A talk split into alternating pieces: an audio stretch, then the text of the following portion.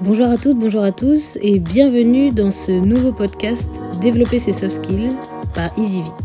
Le principe est simple. Dans ce podcast, on vous présente un soft skills par semaine et on vous décortique jour après jour. Qu'il s'agisse de communication, de résilience, de gestion de la certitude et tous les soft skills que vous voudrez développer. Et on vous donne à chaque fois des outils simples et ludiques pour les développer seul ou en famille. Je m'appelle Pauline et je suis la présidente de EasyV, qui est une start-up sociale qui développe et valorise les soft skills par l'expérience. Je vous retrouve très vite et bonne écoute. Bonjour à toutes, bonjour à tous et bienvenue dans cette nouvelle série de Soft Skills by EasyV. Cette semaine, on va parler du leadership. Un grand merci pour tous vos retours sur le groupe qui m'ont permis de choisir les prochains soft skills. Le leadership, c'est un mot qu'on entend à peu près partout, dans les entreprises, dans les journaux, dans les médias. On parle beaucoup de leadership programme, on parle de leader. À chaque crise, comme celle du coronavirus, nous avons besoin de leaders, de leadership, de gens pour nous mettre en mouvement pendant la crise. Dans cet épisode, je me suis intéressée à qu'est-ce qu'un leader et qu'est-ce que le leadership. Si on reprend la définition de Larousse, le leadership, c'est un terme emprunté à l'anglais qui définit la capacité d'un individu à mener ou à conduire d'autres individus ou organisations pour atteindre ses objectifs. On dira alors qu'un leader, c'est quelqu'un qui est capable de guider, d'influencer et d'inspirer.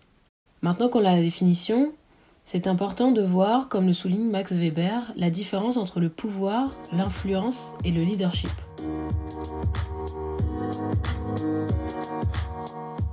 Le pouvoir, c'est le fait de faire faire quelque chose à quelqu'un parce qu'on est dans une position de hiérarchie. Il n'a pas forcément envie de le faire, mais il obéit. L'influence, au contraire, c'est l'art de la persuasion, de la communication pour faire agir les autres sans forcément agir.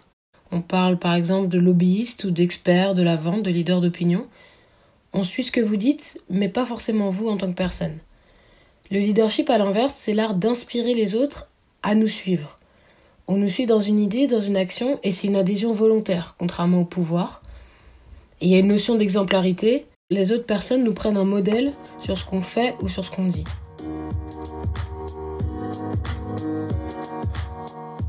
Quand on pose la question, et quand j'ai posé la question, est-ce que vous vous considérez comme leader?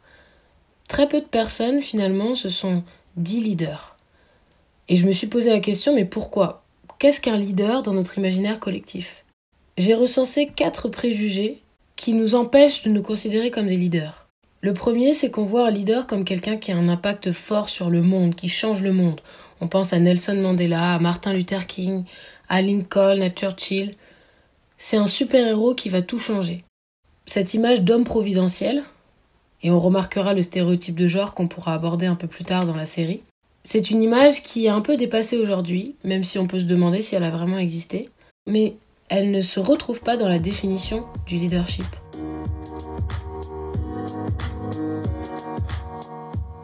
Le deuxième préjugé très courant, c'est que un leader est suivi par un nombre très important de personnes. Mais tout leader commence par inspirer une personne ou un petit nombre de personnes qui ensuite devient quelque chose de plus en plus grand. Quand on prend des exemples tels que celui de Mohamed Younous, qui est le fondateur de la Grameen Bank et du microcrédit, Mohamed Younous a commencé par régler le problème d'une personne en lui prêtant de l'argent. Et ensuite, c'est devenu ce que c'est devenu avec le nombre de personnes qui le suivaient. Le troisième préjugé, c'est qu'on voit un leader comme euh, quelqu'un d'extraverti, quelqu'un d'ambitieux, de compétitif. Pourtant, on a l'exemple du Discours d'un roi, qui est un film avec euh, l'acteur Colin Firth, qui joue le roi père de la reine Elisabeth II, qui n'est pas quelqu'un justement d'extraverti, de, très ambitieux. Il prend le pouvoir parce que son frère euh, refuse de prendre le trône. Il est bègue, il ne sait pas s'exprimer en public. Et pourtant, il va assumer pleinement son rôle de leader en faisant le discours devant le peuple britannique alors que la Grande-Bretagne entre en guerre contre l'Allemagne nazie lors de la Deuxième Guerre mondiale.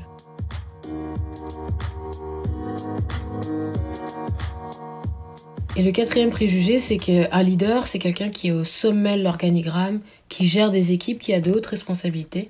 Cependant, c'est pas forcément quelqu'un qui a d'autres personnes à manager, c'est pas forcément un manager, et on verra dans les prochains épisodes la différence entre un manager et un leader mais c'est plutôt quelqu'un qu'on aura envie de suivre. C'est quelqu'un qui aura une, vision, quelle que soit sa place dans l'organigramme ou quel que soit son rôle.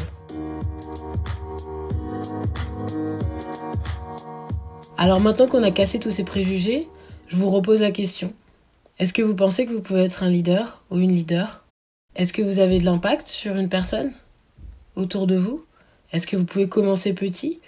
Est-ce que vous pouvez prendre vos traits de personnalité et en faire des traits de leadership comme le roi George VI Dans l'exercice du jour, je vous pose cette question. Est-ce que vous vous considérez comme un leader? Pourquoi oui ou pourquoi non? Et dans quelle situation est-ce que vous faites preuve de leadership par rapport aux situations où vous faites preuve plutôt de pouvoir ou d'influence? J'espère que cet épisode vous a plu et je vous retrouve demain pour le deuxième épisode on va parler un peu plus des caractéristiques du leader et du servant leadership. Maintenant, à vous de jouer. Si vous êtes intéressé par le développement de vos soft skills, vous pouvez rejoindre le groupe WhatsApp dont on vous met le lien en description. Chaque jour, on vous envoie un épisode et l'exercice qui correspond. Cela vous permet en plus de vous connecter à la communauté et partager vos apprentissages. D'ici là, prenez soin de vous et je vous retrouve très vite pour un prochain épisode.